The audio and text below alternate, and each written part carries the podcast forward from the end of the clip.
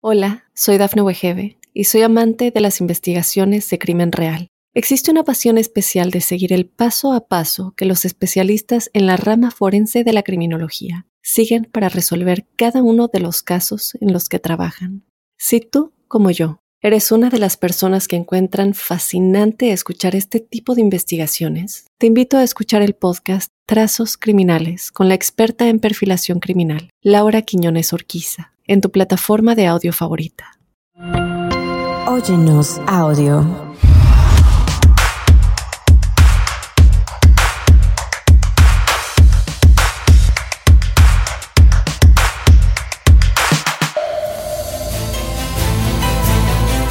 Carmela Moreno llegó de Perú a Estados Unidos con sus niñas chiquitas y su esposo.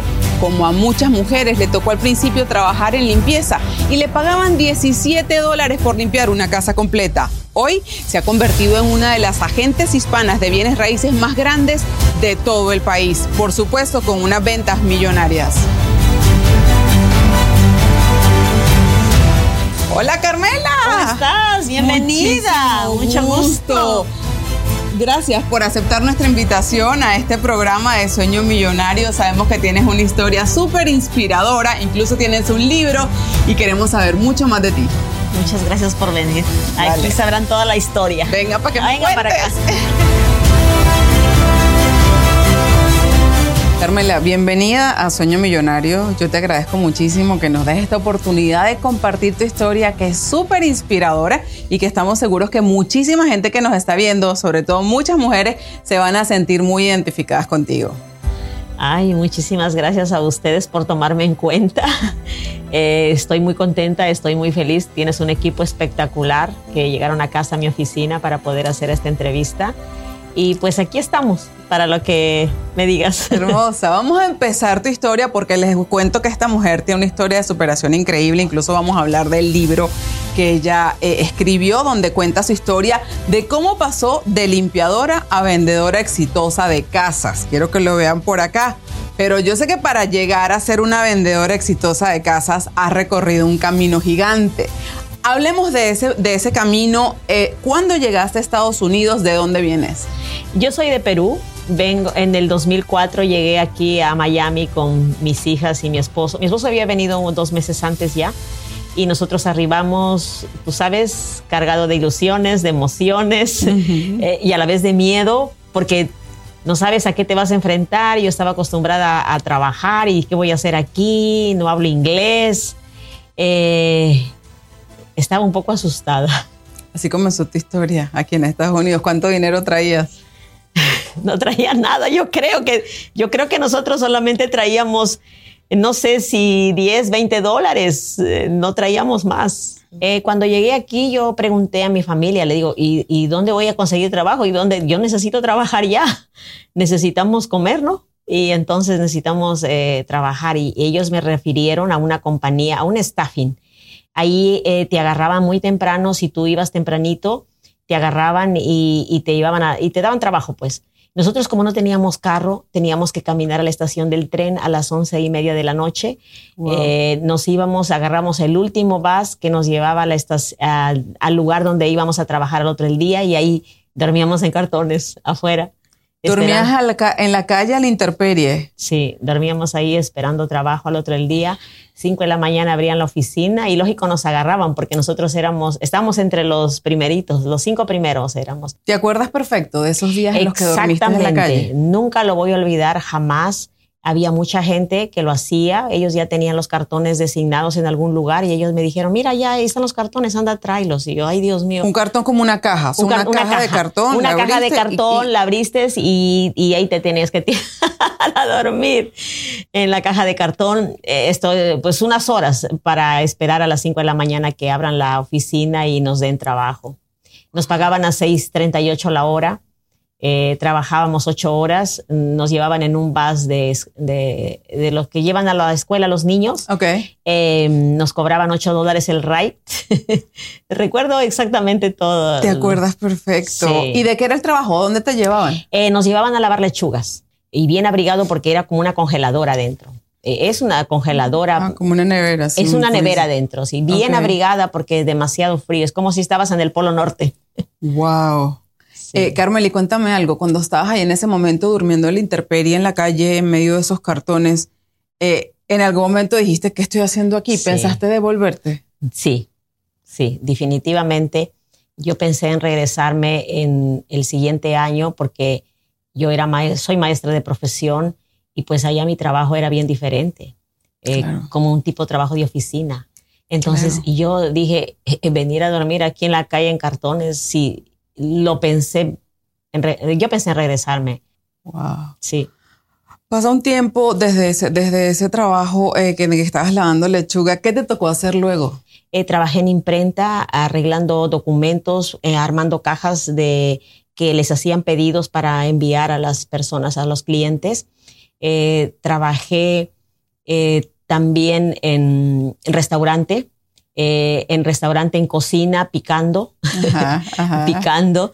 Eh, he trabajado limpiando. Después, después de, esos trabajos, eh, vendí también Royal Prestige. Em, después de todos esos trabajos, pues trabajé en el hotel. Después del hotel me enfermé porque ahí, tú sabes, el hotel es, es un trabajo muy duro. tenía que, que, limpiar 18 cuartos diarios y me terminé enfermando. Y y busqué otro trabajo y fue la oportunidad que, que fui a limpiar casas. Cuando agarré ese trabajo para una compañía, limpiaba cinco casas diarias, me pagaban 17 dólares por casa. Y después de un par de semanas, yo creo que, que estaba trabajando, yo le dije a, a, a una de mis hijas, yo puedo hacer ese trabajo, yo lo puedo hacer, pero necesito que me ayudes con los clientes, a buscar clientes, porque ese es lo más, lo más duro de un, de un trabajo, es buscar clientes. Claro. Y le digo a mi hija, pero yo no hablo inglés, ¿cómo hacemos, hijita? Entonces ponemos tu número, mi número, no sé, tú habla con los clientes. Y, y, comencé con mi hija de 12 años, 11 años, a llevarlos a hablar con los, con, la, con los posibles clientes en las calles repartiendo tarjetas. Sí, así comencé. Ahí fue tu primer Ahí fue donde comencé mi primer negocio de limpieza de casas. Em, primero comenzamos con una, con dos, no tenía trabajo todos los días. En los días libres que tenía yo me iba al staffing a agarrar otro trabajo y me mandaban a limpiar carros, limpiaba carros también. Al principio iba como tres días ahí al staffing y luego trabajaba con las casas y así y fui yo eh, Em, el trabajo haciéndolo de las dos formas hasta que llegó un momento que ya no necesité ir al staffing, ya solamente ya tenía trabajo para toda la semana suficiente para mí. Pude emplear a dos chicas más aparte de mí y sí teníamos muchas casas. Teníamos muchas casas. La gente cuando nos veía con mi hijita, ella, ella hablaba por mí y yo le decía todo. Y después de, de limpiar casas por, yo creo que siete, ocho años, ya esto pude obtener mi licencia para ser realtor. ¡Wow! ¡Qué logro tan gigante! En ese momento, cuando empiezas, ¿cómo, ¿cómo llegas a pensar una persona que tiene su empresa de limpiar casa, que entiendo que te estaba yendo bien, tenías tus, eh, tus clientes, tu semana llena, dos empleados? ¿Qué te hace dar ese paso de decir, yo quiero ahora vender casa? que ese deseo siempre yo lo he tenido en mí, en, en ser algo, en superarme, pues en ser cosas, cosas mejores para mí. Llegó intempestivamente a mi mente una noticia que me marcó y esa fue la que me hizo tomar la decisión. Fue que el periódico que tú representas destapó una estafa de, de a varias gente que estaba comprando casa. Entonces la gente no quería dar la cara porque tenía miedo, gente sin documentos. Eh, me recuerdo exactamente la imagen donde ellos estaban reunidos alrededor de un reportero, eran como 30 familias estafadas. Y yo dije, Dios mío, qué horror, qué pena esa gente, cómo le robaron. Claro. Yo podría sacar mi licencia de Realtor y, y educar a esa gente, ayudar a esa gente. Y así fue como nació mi nuevo trabajo. O sea, empeñado en esa historia que le pasó a esa gente y, comencé a investigar cómo eran los requisitos y, y, a estudiar, a sacar la licencia. La primera no la pasé, pero la segunda sí. Hola, soy Dafne Wegebe y soy amante de las investigaciones de crimen real. Existe una pasión especial de seguir el paso a paso que los especialistas en la rama forense de la criminología siguen para resolver cada uno de los casos en los que trabajan. Si tú, como yo, ¿Eres una de las personas que encuentran fascinante escuchar este tipo de investigaciones? Te invito a escuchar el podcast Trazos Criminales con la experta en perfilación criminal, Laura Quiñones Orquiza, en tu plataforma de audio favorita. Carmela, entonces, a diferencia de muchas personas que entran en el mercado de bienes raíces diciendo, yo quiero ser riato porque me quiero hacer millonario, porque quiero vender casa, porque ese trabajo está fácil. Tú vendes una casa, te ganas 20, 30 mil dólares, está súper fácil. Tú entraste al mundo de bienes raíces por hacer un servicio y por educar a una comunidad que sentías que estaba desprotegida. Definitivamente, esa fue, esa fue la atracción. Esa fue la atracción. Yo saqué mi licencia y me registré con mi broker en junio del 2017. En la primera semana de agosto yo ya estaba haciendo mi primer evento. ¿Un evento de qué? Cuéntame cómo es el eh, evento. El evento es para compradores por primera vez. Ok. ¿Quieres comprar una casa? Ve, nosotros te, indicamos, te orientamos, te educamos cuál es el proceso. Y entonces asistieron 20 personas. Eh, no me desanimé, ninguna compró pero yo seguía haciéndolo.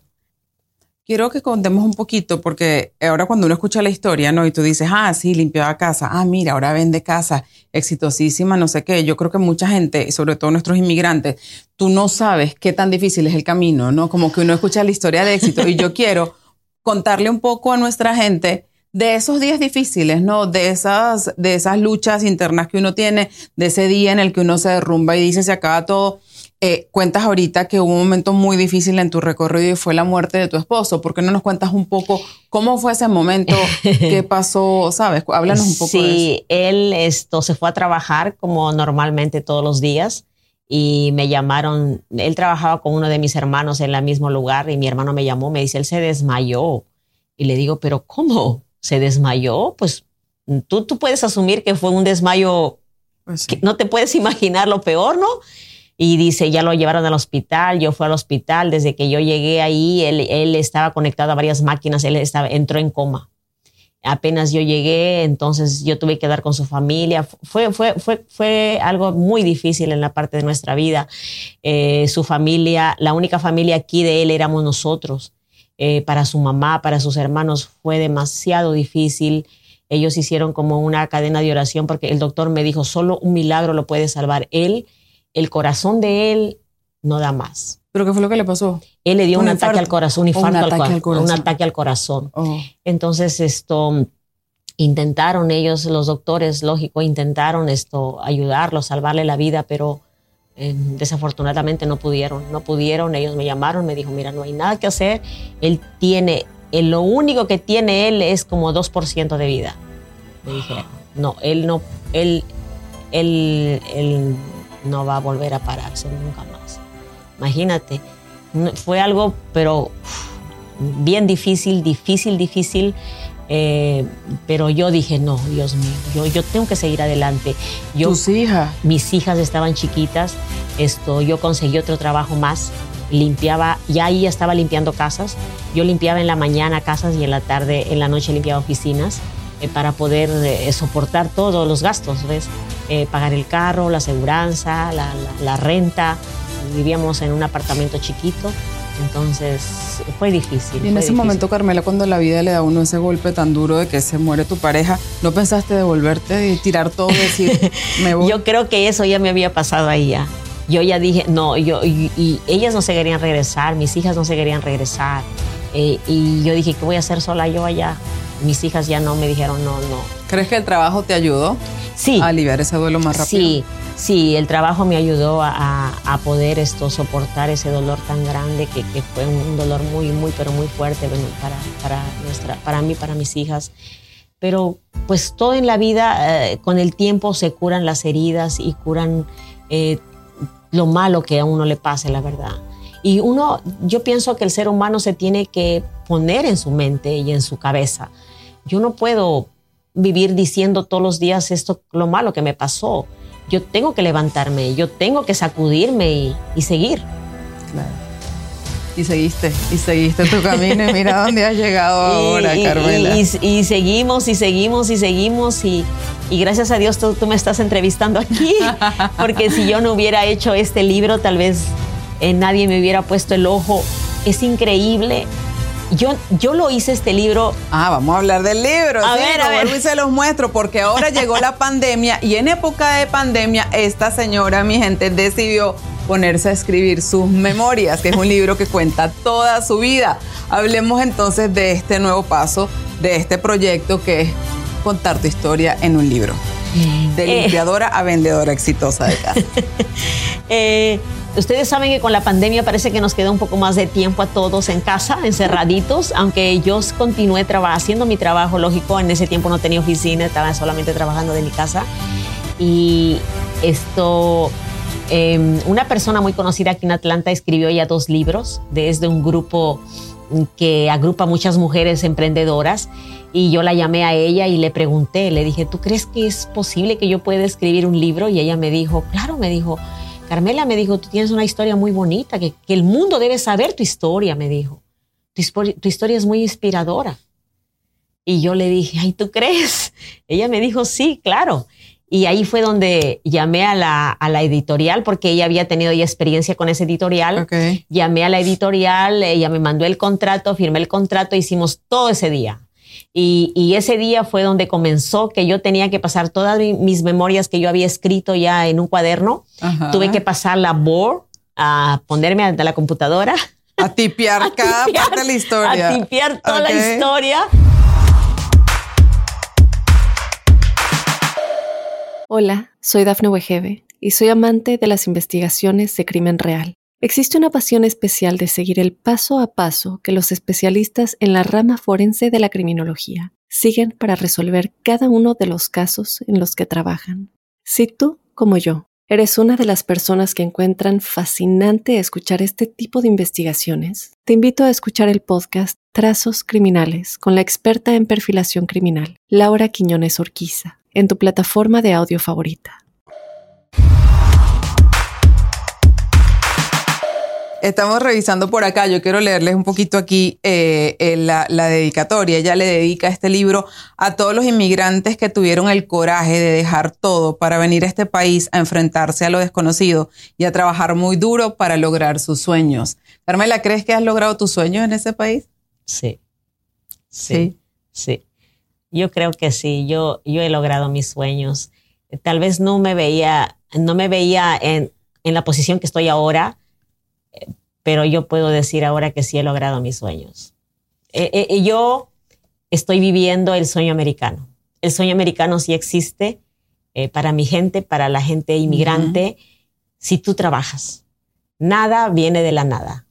Tienes que trabajar duro para poder lograr tus sueños. ¿Qué esperas con este libro? Decidiste escribir tu historia y cuál es tu objetivo con él. Eh, que inspirar. Mi, mi- la motivación de ese libro es inspirar que más personas, motivar, inspirar y educar a las personas. Ese libro está dedicado para la comunidad inmigrante, pero cualquier persona que, que quiere emprender lo puede leer. Este libro te va a servir a ti a creer en ti misma.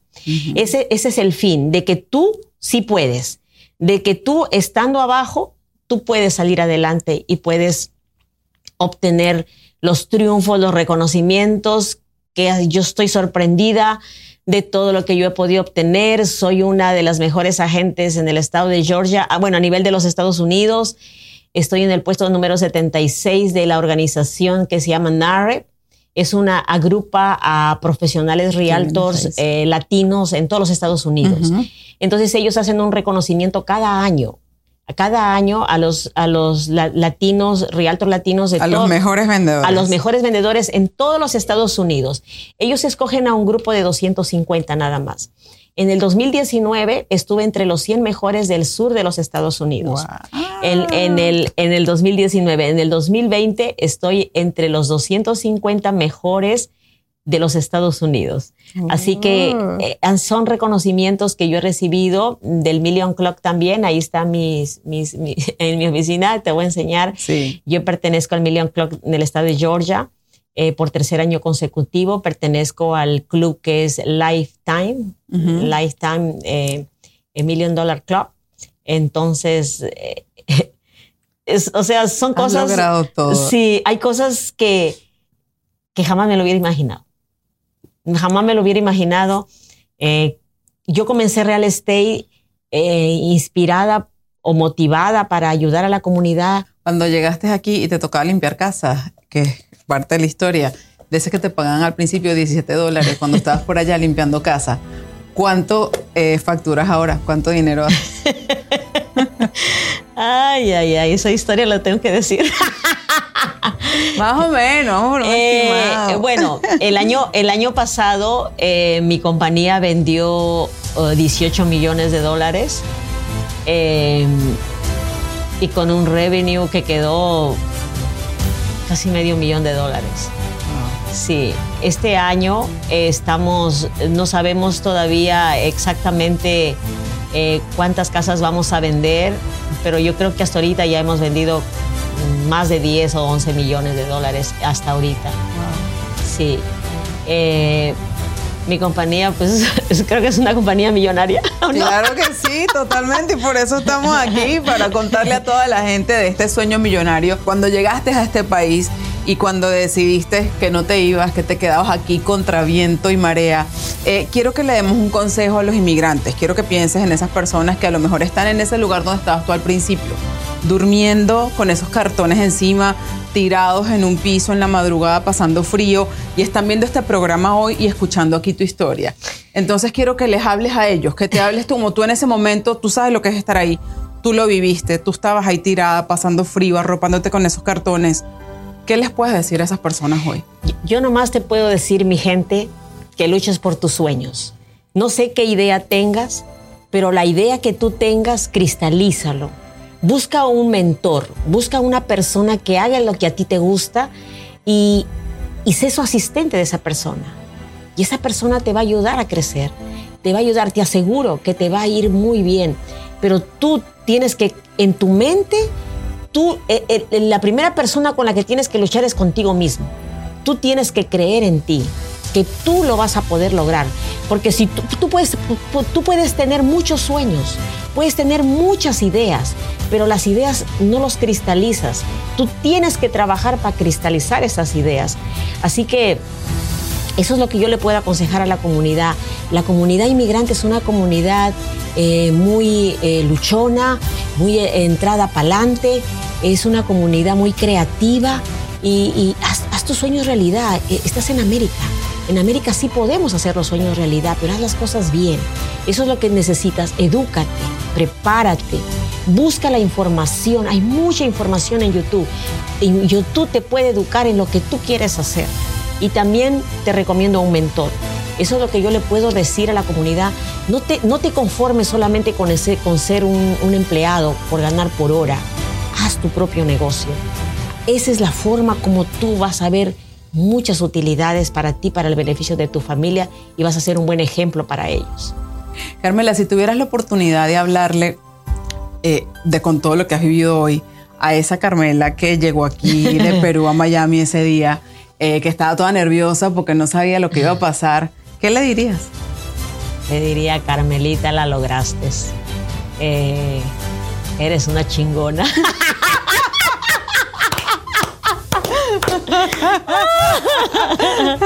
Sí, sí, esa, le diría, le, aplaudiría a esa Carmela, que pues tú sabes, todo triste y no sabes lo que va a pasar, pero lo lograste y creo que Carmela va a lograr más cosas. Eso te iba a preguntar, ¿y cuál es el próximo paso para eh, Carmela? ¿Qué viene ahora en tu vida?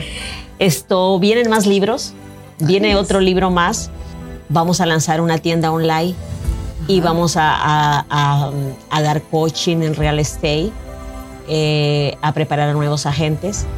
Eh, vamos a, hacer una serie de grabaciones. Ya bueno, ya me hicieron la grabación de los videos que vamos a, sacar a la venta eh, para apoyar a nuevos realtors o emprendedores.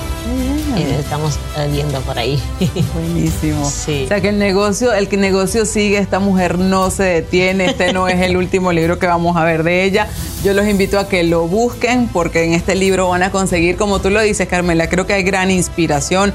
Yo estuve leyendo algunos de los capítulos, me encanta esa presentación que haces, la dedicatoria a todos los inmigrantes como yo, como ustedes, que llegamos a este país en busca de una oportunidad y que vemos en personas como tú la posibilidad de triunfar, ¿no? La posibilidad de que, eh, que no se nos olvide, estaba durmiendo en cartones en el piso y hoy la vemos aquí como una de las mejores vendedoras de casa de todo el país.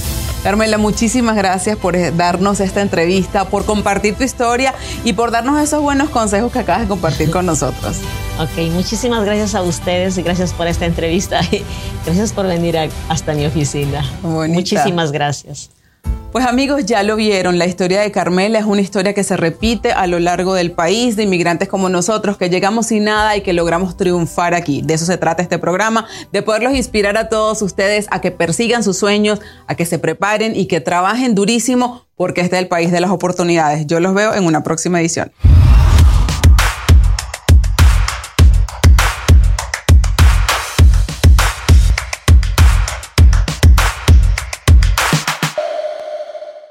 Hola, soy Dafne Wegebe y soy amante de las investigaciones de crimen real. Existe una pasión especial de seguir el paso a paso que los especialistas en la rama forense de la criminología siguen para resolver cada uno de los casos en los que trabajan.